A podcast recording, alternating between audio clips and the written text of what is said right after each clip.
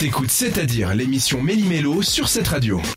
Vous venez d'écouter justement, c'était Rescue Me de One Republic et maintenant on va se désaltérer un tout petit peu et tendance avec ben, Florence. Quelles sont les tendances boissons 2023 Alors, les influenceurs de TikTok nous donnent beaucoup d'idées. Il y a beaucoup de Ah. choses qui découlent de ça et ils nous proposent plein de choses qui sont nouvelles. Il y a déjà le Nolo, c'est-à-dire les boissons qui sont sans alcool, Ah, ça qui s'appelle viennent à la Nolo. mode. Exactement. D'accord. qui viennent, qui, ben, qui, qui commencent à être vraiment très très tendance. Et aussi les boissons énergisantes. Ça, ça fait déjà un temps.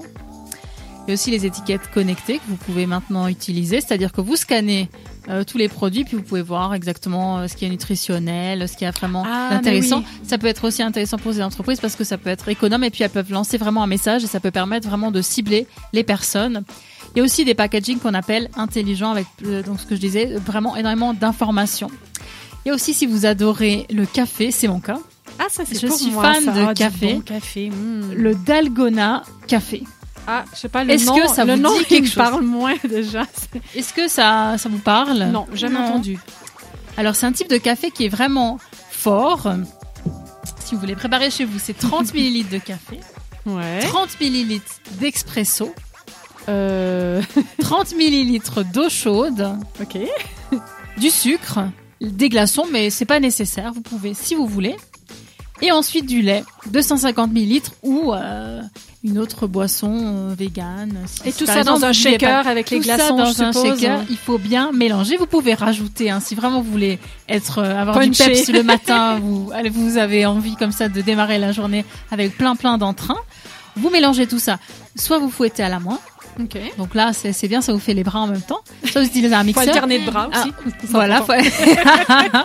si vous, comme toi qui est à fond, si tu veux vraiment le faire souvent, il faut vraiment alterner, sinon tu un bras super musclé et l'autre moins. C'est ça. Et ensuite, ça m'est pensé à un ami à moi, je lui ai dit, je vois des photos, t'es musclé, il m'a dit, ah, juste les bras, Florian. C'est...